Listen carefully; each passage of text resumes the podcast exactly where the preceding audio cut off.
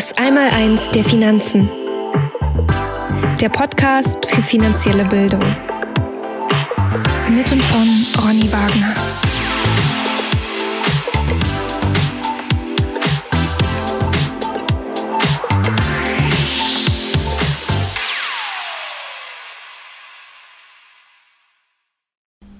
Herzlich willkommen zum Podcast für finanzielle Bildung, das Einmaleins der Finanzen.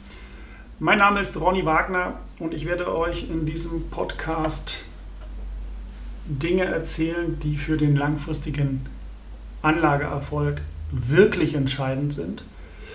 Ähm, und wir werden uns also anschauen, was oder wo, sie, wo ihr euren Fokus drauf äh, richten solltet, um langfristig an den Kapitalmärkten eben auch erfolgreich agieren zu können. Also was, was entscheidet über den langfristigen Anlageerfolg?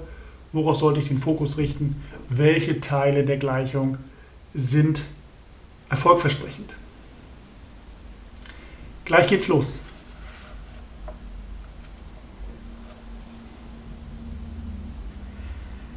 Was entscheidet über den langfristigen Anlageerfolg? Heute liegt der Fokus der meisten Anleger, Finanzpublikationen und Verbraucherschützer, Anlageberater und Finanzexperten vor allem auf der richtigen Produktauswahl und dem richtigen Timing, um, lang, um an den Märkten erfolgreich agieren zu können. Also das günstigste Produkt oder der richtige Zeitpunkt, um eine Investition zu tätigen, liegen klar im Fokus und werden natürlich auch in diversen Anlage, äh, in diversen Finanzpublikationen und Empfehlungen ähm, diskutiert. Äh, doch sind das wirklich die Teile der Gleichung, die langfristig eine erfolgreiche Anlagestrategie ausmachen? Ich hatte dazu schon immer meine Zweifel und möchte jetzt auch äh, zeigen und begründen, warum das so ist. Jahrelange Forschungsarbeit hat gezeigt, dass die definierte Aufteilung von Vermögenswerten auf verschiedene Anlageklassen und Anlagebereiche der entscheidende Faktor ist, um langfristig am Kapitalmarkt erfolgreich agieren zu können. Das Ganze wurde 1986 äh, in der Studie Determinants of Portfolio Performance von Princeton, Hood und Biebauer untersucht und auch bestätigt. Dabei haben also die drei Studiendurchführer äh, untersucht, welchen Einfluss haben die drei Faktoren Strategie, also Anlagestrategie, Produkt und Timing, also Investitionszeitpunkt, auf den Anlageerfolg. Das Ergebnis der drei Autoren war sehr eindeutig. 94% der erzielten Rendite in einem Anlageportfolio geht auf die Wahl der Anlageklassen zurück. Lassen Sie mich das wiederholen. 94% der erzielten Rendite in einem Anlageportfolio geht auf die Wahl der Anlageklassen zurück, ist also der Strategie geschuldet. Aktienauswahl, Produktauswahl und Timing sind dagegen nur für 6% verantwortlich. Eine sehr interessante, ein sehr interessantes Ergebnis. Jüngere Vanguard-Studien, Vanguard ist der nach BlackRock zweitgrößte Vermögensverwalter der Welt, aus den Jahren 2012 und 2014 kommen zu ähnlichen Ergebnissen. Leider ist der Fokus der meisten Anleger, Verbraucherschützer und Berater sehr häufig auf die Bausteine Produktauswahl und Timing gerichtet. Klammer auf, 6% des gesamten Anlageerfolges, Klammer zu. Doch sind es gerade diese Teile der Gleichung, die die langfristig geringsten Auswirkungen auf den Anlageerfolg haben. Und darauf wird sich fokussiert. Schauen wir uns zwei Beispiele an, die das untermauern sollen. Ähm, in Anlageberatung werden häufig sogenannte Mischportfolios empfohlen, also Streuung, Diversifikation, streue dein Geld, wer streut, rutscht nicht aus. Ähm, ja, reduziere dein Risiko, äh, diversifiziere schön breit gefächert. Äh, hier in meinem Beispiel haben wir es jetzt nicht so breit gefächert, sondern ich habe ein Mischportfolio von 60, das besteht zu 60 Prozent aus Aktien und 40 Prozent aus Anleihen. Ähm, der Aktienanteil wird von mir jetzt hier mal über den SP 500. SP 500 ist ein Aktienindex, in dem sind die Aktien von 500 der größten börsennotierten US-amerikanischen Unternehmen enthalten. Diese werden gewichtet nach der Marktkapitalisierung und der SP 500 gehört zu den meistbeachteten Aktienindizes der Welt. Der Anleihenanteil, also die anderen 40 Prozent, werden von mir jetzt hier über den REXP. REXP steht für den deutschen Rentenindex, ähm, also REX für den deutschen Rentenindex und das P für Performance Index. Also hier werden auch Ausschüttungen, also Zinszahlungen und Kursentwicklungen berücksichtigt. Das Gegenteil wäre ein reiner Kursindex. Dort haben wir dann nur die Preisentwicklung, Kursentwicklung.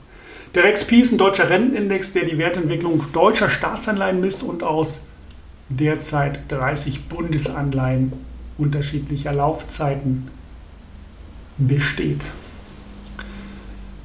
Wie hat sich nun dieses Mischportfolio in den letzten Jahren entwickelt? Für mich als äh, Ausgangspunkt nehme ich immer die Einführung des Euro 1999.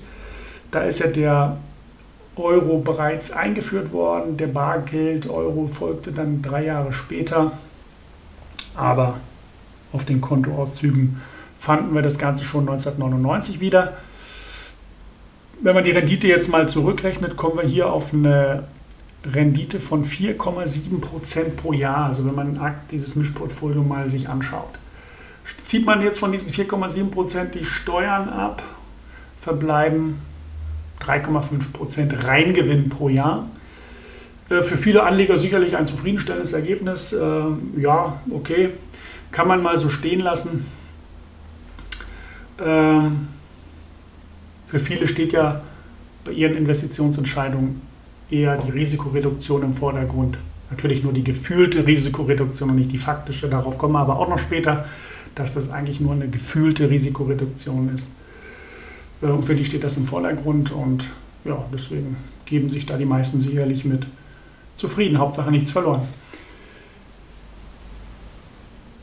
Doch äh, stellen wir doch jetzt mal strategische Überlegungen an. Also gehen wir mal zurück ins Jahr 1999. Wir haben dann diese Entscheidung zu treffen. Wir hätten jetzt dieses Mischportfolio, was ich gerade aufgezeigt habe, wählen können. Wir hätten aber auch uns andere Gedanken zu machen können. Ich will mal etwas sinnieren, ich will mal etwas philosophieren. Was hätte man denn tun können? Äh, Sie wissen natürlich, dass, das ist, dass es das Wort hätte am Kapitalmarkt nicht gibt. Aber wir tun es jetzt mal und sinnieren mal etwas, was hätte man denn anstatt dessen noch tun können, was wäre strategisch sinnvoll.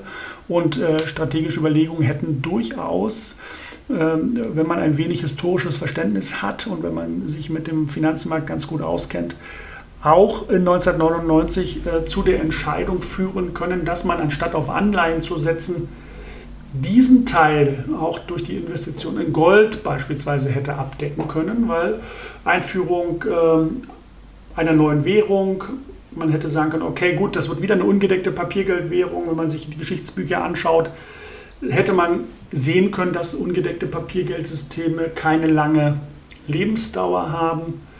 Das hätte dann zu der strategischen Überlegung führen können, dass man auch dem Euro diese verkürzte Lebensdauer unterstellt und äh, dann hätte man eben sagen können, okay, na gut, wenn der Euro dann den Bach runtergeht, dann habe ich mit meinen Anleihen natürlich ein Problem. Vorher wird es eine gewaltige Inflation geben, weil auch ungedeckte Papiergeldwährungen diese Eigenschaft haben, dass da immer Geld gedruckt wird äh, ohne Ende, um das System weiter am Laufen zu halten. Wir erleben es ja gerade, dass es so eingetreten ist. Und ja, man hätte durchaus sagen können, okay, Anleihen nein, Gold ja. Ähm, ja, und um nochmal auf dieses ungedeckte Papiergeldsystem zurückzukommen, die Konstruktion solcher Währungssysteme und die Erfahrungen der letzten tausend Jahre haben ja gezeigt, dass diese Währungen immer wieder dem gleichen Schicksal zugeführt werden und das gleiche Schicksal ereilen äh, wie die übrigen ungedeckten Papiergeldsysteme, nämlich die totale Zerstörung. Ich weiß, harte Worte, aber so ist das nun mal.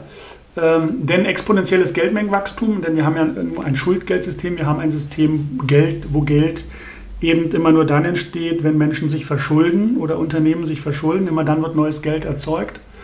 Ähm, und so ein Kredit hat ja äh, leider auch die unangenehme Eigenschaft, dass da ein Zins mit dabei ist, der sich dann halt exponentiell verhält. Ähm, und exponentielles Geldmengenwachstum führt mathematisch eben zwangsläufig zu einer geringeren Lebenserwartung der Währung. Das ist eine mathematische Notwendigkeit. Und der Schweizer Vermögensverwalter Egon von Greyerz, Greyerz hat äh, einen schönen Satz geprägt, der da heißt, Exponentialität führt zu Finalität. Exponentialität führt zu Finalität. Also exponentielles Wachstum führt immer zum, zur Zerstörung des jeweiligen Underlyings, so will ich es mal bezeichnen. Ja, die nun folgenden Jahre nach der Euro-Einführung bestätigten genau diese Befürchtungen. Die Geldmenge wuchs und wuchs und erzeugte enormen Inflationsdruck. Wir sehen es ja auch jetzt gerade ähm, sehr, sehr deutlich, weil die Inflation jetzt natürlich in Bereiche reindrückt, die auch äh, breite Bevölkerungsschichten wahrnehmen. Ähm, der Grund der Inflationsdruck entsteht einfach, weil die Wirtschaft mit dem Eiltempo des Geldmengenwachstums einfach nicht mehr Schritt halten kann.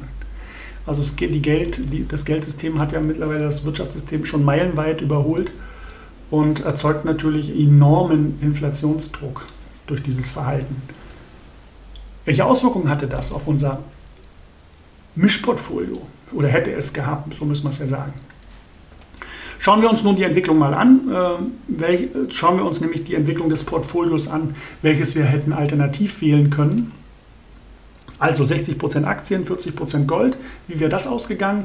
Für dieses Beispiel simulieren wir mal den Erwerb von Krügerrandmünzen, äh, die weltweit bekannteste Goldanlagemünze und äh, durchaus keine schlechte Wahl. Und schauen wir uns mal an, wie so eine Krügerrandmünze sich von 99 bis heute entwickelt hätte, zusammen mit den Aktien. Dieses Portfolio hätte einen Ertrag pro Jahr von 6,7% erwirtschaftet. Nach Abzug aller Steuern und Kosten verbleiben in der Tasche des Anlegers 5,9 Prozent, also knapp 6 Prozent im Vergleich zu den 3,5 Prozent. Was ist das Fazit aus diesen Überlegungen? Also Fakt ist erstmal ein, strategische Überlegungen hätten natürlich zu einem deutlich besseren Anlageergebnis geführt. Unter Berücksichtigung sogar noch der Inflation, was man fairerweise immer tun sollte. Also nicht nur die Kosten und die Steuern berücksichtigen, sondern auch die Inflation. Ähm, ich habe die jetzt mal hier äh, aufgrund des Geldmengen- und Wirtschaftswachstums der letzten 20 Jahre auf ca. 5% per anno taxiert. Es gibt auch andere Betrachtungsweisen, da kommt man noch zu höheren äh, Inflationsraten. Was man auf alle Fälle mal nicht als Inflationsrate ansetzen sollte, ist das, was uns dort vom Statistischen Bundesamt präsentiert wird. Das hat nämlich mit Inflationsrate wenig zu tun, aber dazu kommen wir auch in einem späteren Podcast. Nimm mal die 5% als gegeben hin. Ähm, es gibt ja tatsächlich auch Menschen, die äh, auch dieses wahrnehmen, dass es da unterschiedliche Wahrnehmungen von Inflationsraten gibt. Es gibt die offizielle Inflationsrate, in Anführungszeichen.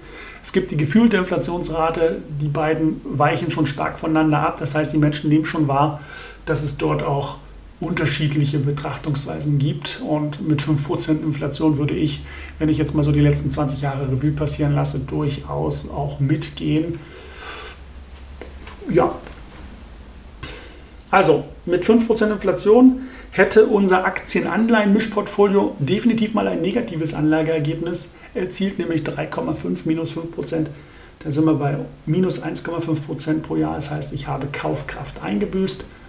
Ich habe Kaufkraft durch meine Anlageentscheidung verloren. Mein Ziel ist ja eigentlich Anlage, durch meine Anlage die Kaufkraft mindestens mal zu erhalten, wenn nicht gar zu steigern. Ähm, das Ziel einer jeden Geldanlage lautet nämlich Kaufkrafterhalt. Das ist das Mindestziel.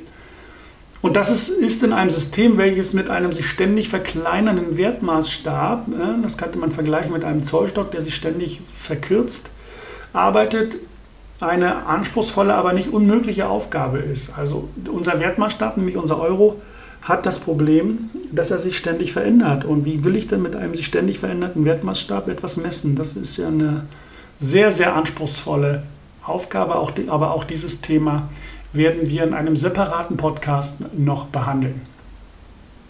Abschlussfazit lautet, und ähm, ja, dann will ich mal mit einem Zitat von Antonio Gramsci enden, einem italienischen Schriftsteller und marxistischen Philosophen, äh, der 1921 in einem von ihm publizierten Artikel gesagt hat, ich zitiere, die Illusion ist das zäheste Unkraut des Kollektivbewusstseins. Die Geschichte lehrt, aber sie hat keine Schüler. Und das ist es auch, was ich hier ganz klar sehe, also die Geldillusion, äh, dieser, diese, dieses illusionäre Geldsystem, was uns vorgaukelt, wir werden reicher, wir werden wohlhabender, was aber unterm Strich, wenn man es bei Tageslicht betrachtet, eben nicht der Fall ist, aber dazu später mehr. Fakt ist eins, äh, die strategischen Überlegungen sind das Wichtigste in einem Anlageprozess. Ich muss mir strategisch Gedanken machen, ich muss die Geschichte berücksichtigen, ich muss äh, ein anderes Risikobewusstsein an den Tag legen. Also alles hier strategische Überlegungen und wir sollten uns definitiv nicht an Produkt- und Timing-Fragestellungen aufhalten. Das kann man zwar machen, man kann sich damit auch intensiv beschäftigen, aber man muss immer wissen, dass man sich dort halt nur mit einem kleinen Teil des Anlageerfolges auseinandersetzt. Viel entscheidender sind die großen strategischen Entscheidungen. Viel entscheidender sind die großen Zyklen am Kapitalmarkt, äh, wie gesagt, äh, Risikobewusstsein, richtiges Risikoverständnis, richtiges Risikoverhalten. Äh, da reichen die klassischen Instrumente, die man so in der Vergangenheit dort angelegt hat.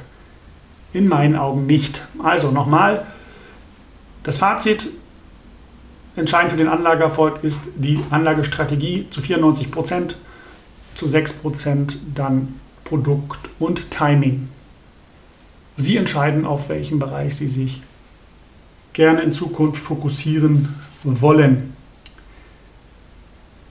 Wenn euch dieser Podcast gefallen hat, dann lasst gerne eine Bewertung da. Ich bin für Fragen, Anregungen, aber auch Kritik natürlich offen und äh, wer das machen möchte, wer das üben möchte, der schreibt mir bitte gerne eine E-Mail an fragen at einmal1 der Finanzen.de, einmal eins der Finanzen klein und zusammen und so wie man es spricht.